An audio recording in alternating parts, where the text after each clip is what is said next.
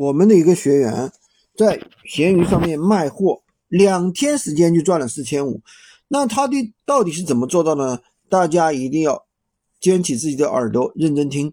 第一呢，他做的是高客单产品，其实他两天并没有像很多人那样累得跟狗一样，一天什么几十单、几百单没有的，他的单数不多的，两天呢一共就三四单。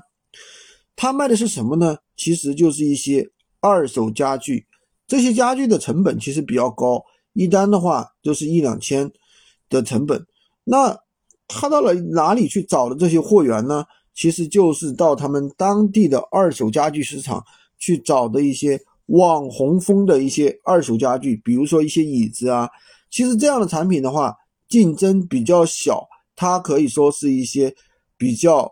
怎么样？比较蓝海的一些赛道，可以说也是一些比较生僻的普通人根本就不知道的一些赛道，对吧？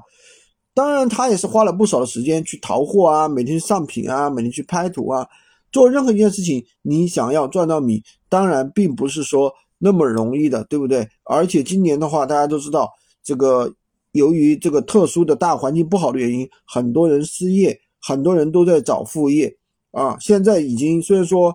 还没到春节，很多人已经开始回家了，好吧？今天就给大家讲这么多。喜欢军哥的可以关注我，订阅我的专辑，当然也可以加我的微，在我头像旁边获取闲鱼快速上手笔记，也可以加入我们的训练营，快速学习，快速赚钱。